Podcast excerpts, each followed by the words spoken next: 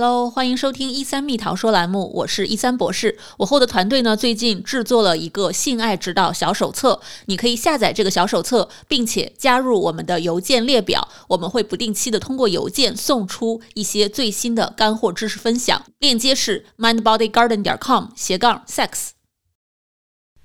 Hello，大家好，我是一三博士，又见面了。我现在呢是在弗吉尼亚。啊，参加朋友的一个婚礼哈，我在旅行途中还给大家继续的录视频来科普性知识，有没有很感动呢？很多朋友问我啊，润滑剂到底要怎么选用？诶，市面上好像有很多不同的种类、不同的品牌，那我们在选用润滑剂的时候，怎么知道什么是适合自己的？要注意哪些事情呢？今天我们就一起来聊一聊润滑剂。其实啊，市面上常见的润滑剂呢有好几种，最常见的可能有两种。一种是 silicon based，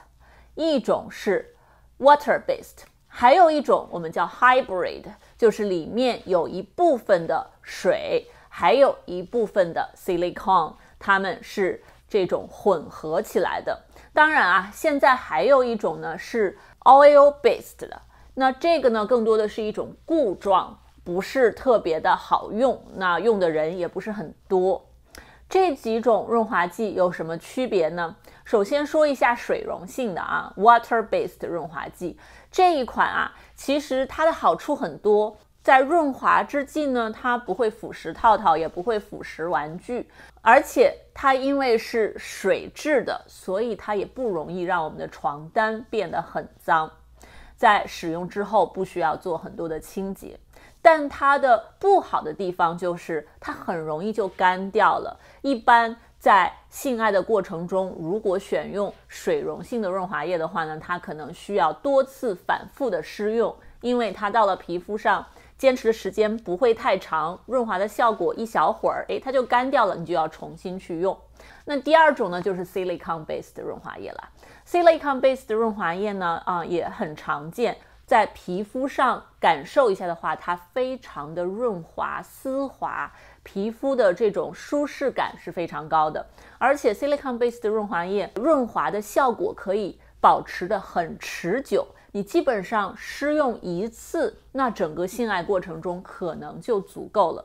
但它的不好之处就是因为它是 silicone based，现在很多市面上的性玩具也是 silicon。这样一个材质的，所以如果你用 silicon base 的润滑液，再结合使用你的一些高端的性玩具，那么这种润滑液是会腐蚀你的玩具的。所以我们强烈不建议大家一起使用。如果大家要用性玩具的话，如果这个性玩具里面又有 silicon 这样的一个材质，那还是建议大家尽量去选用水溶性的润滑液。或者有一些 hybrid 的这种润滑液呢，大部分是水，里面带一部分 silicon，那这种就需要在购买的时候询问清楚，这样的润滑液是不是可以跟特定材质的性玩具去结合使用，这样你就不会很昂贵的花几百刀买一个性玩具回来，因为润滑液使用不当，导致这个玩具很快就坏掉了、磨损了，或者没有办法再次使用了。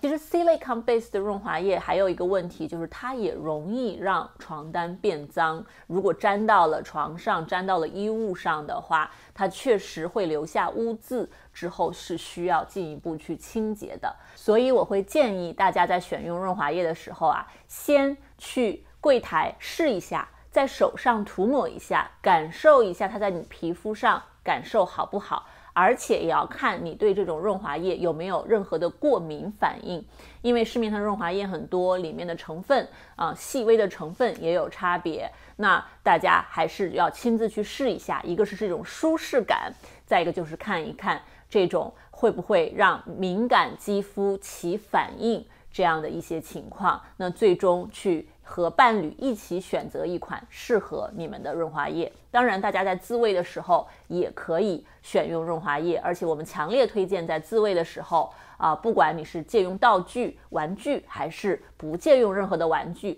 那使用润滑液呢，都可以帮你提升自慰的快感和肌肤的一个敏感度。所以在具体选取的时候呢，自己可以去试一下，看自己喜欢什么。现在市面上一些润滑液呢，还有一些是带味道的，而且有一些呢是为了口爱设计的，会是可以吃的。那如果大家在口爱的时候想要选用口爱专用的润滑液，那一定要去看一下都有什么样子的味道，它是不是可以吃到身体里面去的。不建议大家用普通的 silicon base 或者 water base 的这种润滑液吃到嘴里面去，因为它的味道会很差，而且吃进身体里面，那它又不是设计可以吃的润滑液，有可能对身体有这样那样的损害。这些润滑液对于女性的阴道到底有没有任何的安全隐患？到底健不健康呢？因为大家可能知道，女性的阴道是要有一定的酸碱平衡，而且其实是非常细腻敏感的这样的一个身体区域，是需要精心的去呵护的。那么在选用润滑剂的时候，我们也要考虑到这方面的一些关键点。那因为我是做很多的研究。和临床工作，我会非常的尊重科学研究数据。那我看了一下 WHO 他们根据一系列的临床研究发表的一个对于润滑液选用的建议指南啊，里面提到呢，我们在选用市面上这些润滑液的时候，尽量的要去看一下它里面的成分，而且呢要注意一下它具体的这个临床指标。比如说，他们提到一个很重要的就是渗透压，也就是电解质和水之间的一个平衡度。那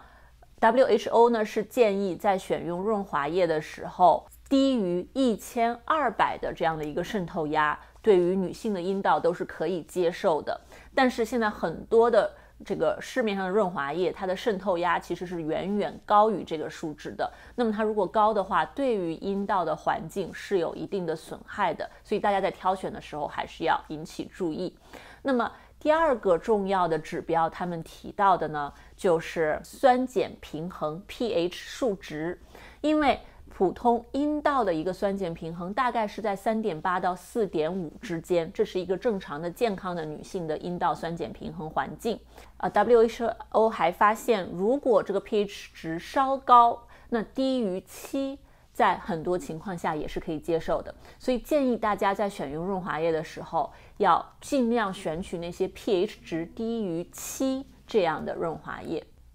第三点呢，就是 WHO 建议大家在选用润滑液的时候，尽量避开那些含有杀精成分的润滑液，也尽量不要选用含有聚季铵盐十五这个成分的润滑液，因为这些成分可能会对阴道壁造成一定的损害。而且呢，它有可能会助长一些特定疾病和细菌在阴道的一个生长，所以大家在选用的时候可以去参考啊世界卫生组织的这些指导建议。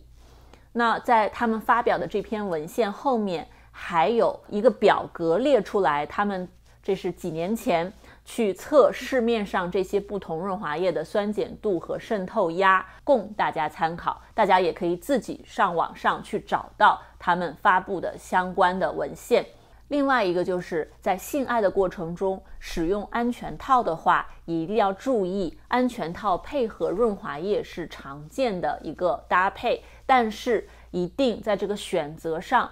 不能随便从家里的厨房啊、浴室啊随便抓一点东西就放到套套上来充当润滑剂。WHO 也专门有一个表格显示说，哎，家居用品什么样的东西一定不要和套套结合使用，因为很多油脂类的这样的一些物品呢，不但会腐蚀套套，而且对于女性阴道是有损伤作用的。包括我们常见的这个椰子油啊、洗浴产品呀，甚至是一些做饭用的油啊，这些不但会腐蚀套套，而且对女性的阴道非常非常的不友好。所以强烈建议女生们一定要为自己把好这一关啊！男生们也不要随便的就地去选取家里的这些材料。还是尽量去买专业的、靠谱的、高质量的润滑剂，因为润滑剂选得好，其实是可以非常好的增加我们两性之间性爱的情趣，